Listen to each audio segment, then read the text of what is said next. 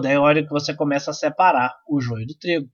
Porque nesse momento você vai ver quem está interessado ou quem não está interessado. Porque o grande problema que eu vejo normalmente é essa mistura. É você ter funcionários misturados, desinteressados com incompetentes. Pessoas que não sabem fazer, mas que estão dispostas a aprender, das pessoas que não estão querendo aprender nada mais, não querem entregar nada mais, não querem fazer nada de novo, não querem oferecer nenhuma condição a mais. O problema é isso estar misturado. Isso vai, em todas as empresas vai ter o desinteressado e o incompetente. Graças a Deus que tem o incompetente. Infelizmente também tem o desinteressado. Então o problema não é eles existirem, porque eles existirão. O problema é eles estarem num bolo só. E aí eu não valorizo quem quer aprender, mas também vou lutando ali com todo mundo junto e levando o desinteressado junto.